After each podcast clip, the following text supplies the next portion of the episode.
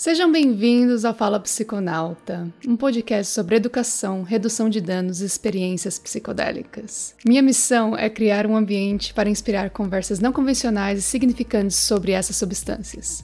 Lembrando que esse podcast não glamoriza o uso de drogas e tem como objetivo aumentar a segurança e conscientização em torno do uso psicodélico através de informações para salvar vidas. Essas substâncias podem ser potencialmente perigosas e caso você decida usar, que faça de uma forma segura e responsável. Quando eu falo de substâncias psicodélicas, eu não estou falando de cannabis, que é maconha, ou crack, cocaína ou êxtase, nada disso. O que eu quero dizer com substâncias psicodélicas é, por exemplo, a psilocibina, através dos cogumelos mágicos, a mescalina, que é o composto ativo de alguns cactos, a ayahuasca, a ibogaína e algumas substâncias da família 2CB. E no episódio de hoje, eu vou te dar algumas dicas de como fazer uma viagem psicodélica segura e como tirar o melhor dessa experiência.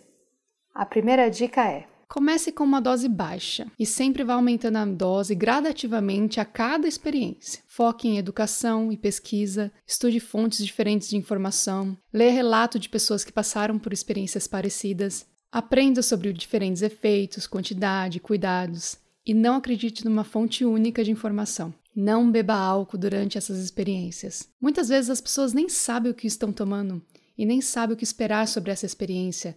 Entram sem nenhum objetivo nenhum. Foquem em uma intenção. Entenda o que é realidade e o que não é. O que é parte da experiência e o que não está acontecendo de verdade. Porque a experiência passa, mas as lições e aprendizados podem ser para sempre. Leia conteúdos sobre o que significa alcançar a iluminação, não dualidade e auto-inquirição.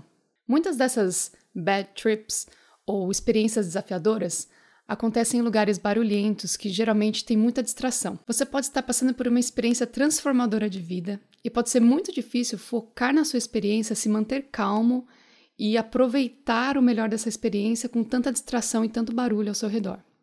Use o dia seguinte para integrar a sua experiência, pensar em lições aprendidas e refletir sobre questões trazidas durante a experiência. De preferência, anote sua experiência num caderno ou grave áudios para você poder escutar depois e refletir sobre o assunto. O melhor dia para se fazer essa experiência geralmente é um sábado, caso você não trabalhe no domingo, porque a integração é parte fundamental da experiência, onde a sua mente se reconstrói, se reestrutura e muda de verdade.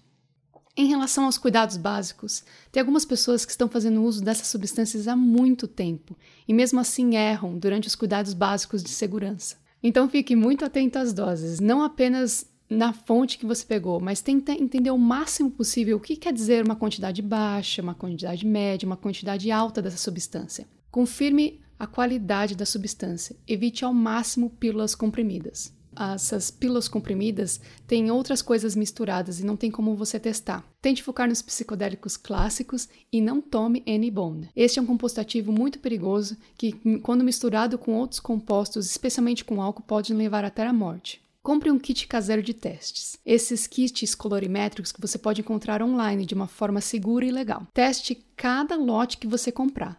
Não assuma que só porque você comprou um lote de alguém que estava bom, que o próximo também vai ser. Isso é uma coisa que acontece muito frequentemente. Você confia naquela pessoa e cada lote você tem que testar para você ter certeza do que você está comprando. Durante essas experiências, a pior coisa é você achar que tomou uma coisa e tomou outra.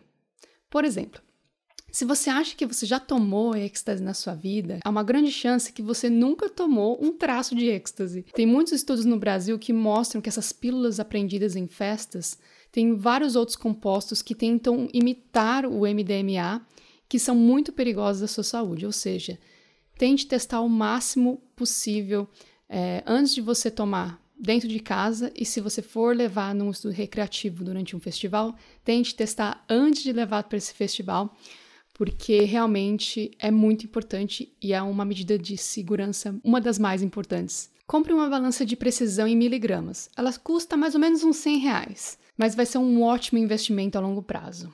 Se essa é a sua primeira vez, faça, se possível, dentro de casa ou dentro de um ambiente que você sinta muito confortável.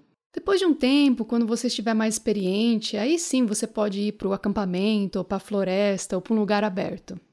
Limpe a sua casa e organize sua vida. Você não quer ter essa experiência pensando que você tinha roupa para lavar, ou louça na pia, ou qualquer coisa desse gênero. Então, tente organizar as suas coisas, Guarde objetos perigosos. Caso você tiver, algumas pessoas infelizmente têm, uh, arma dentro de casa, ou objetos cortantes, ou qualquer coisa que você achar que pode causar algum dano, guarde dentro do armário, tenta tirar da sua visão. Até se você tiver uma mesa de vidro no meio da sala, tente colocar de lado, para poder evitar causar qualquer acidente inesperado. Evite acender velas ou qualquer coisa que tenha fogo durante essa experiência. E uma coisa muito importante: coloque comida dentro da geladeira antes dessa experiência. Essa experiência pode durar horas e horas, muitas vezes até 12 horas. Você não vai querer sair de casa, ir no mercado, ou dirigir, ou pedir pizza até, que pode ser uma coisa muito fácil quando você não está na experiência, mas durante pode ser bem desafiadora. Então deixe a comida fresca preparada dentro da geladeira. Pode ser frutas frescas ou um sanduíche, algo do gênero. Tente essa experiência de estômago vazio, caso você possa, para evitar enjoos mas não tem experiência se você estiver com tipo, muita fome. Caso você tiver com muita, muita fome, você pode comer algumas frutas e aí você espera umas duas horas e aí sim é, tente ter essa experiência. Avalie o horário certo para você tomar de acordo com a duração da substância. Tirando rituais de ayahuasca que geralmente acontecem à noite, é, se você estiver fazendo essa experiência em casa, ou com um amigo, ou com um tripsitter, eu indico você fazer de manhã.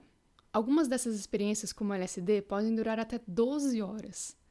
Então, você quer tentar calcular a duração da experiência para você conseguir voltar para a cama no horário que você geralmente iria. Então, vamos supor, se você tomasse às 8 horas da noite, você só vai conseguir pensar em dormir às 8 horas da manhã do dia seguinte.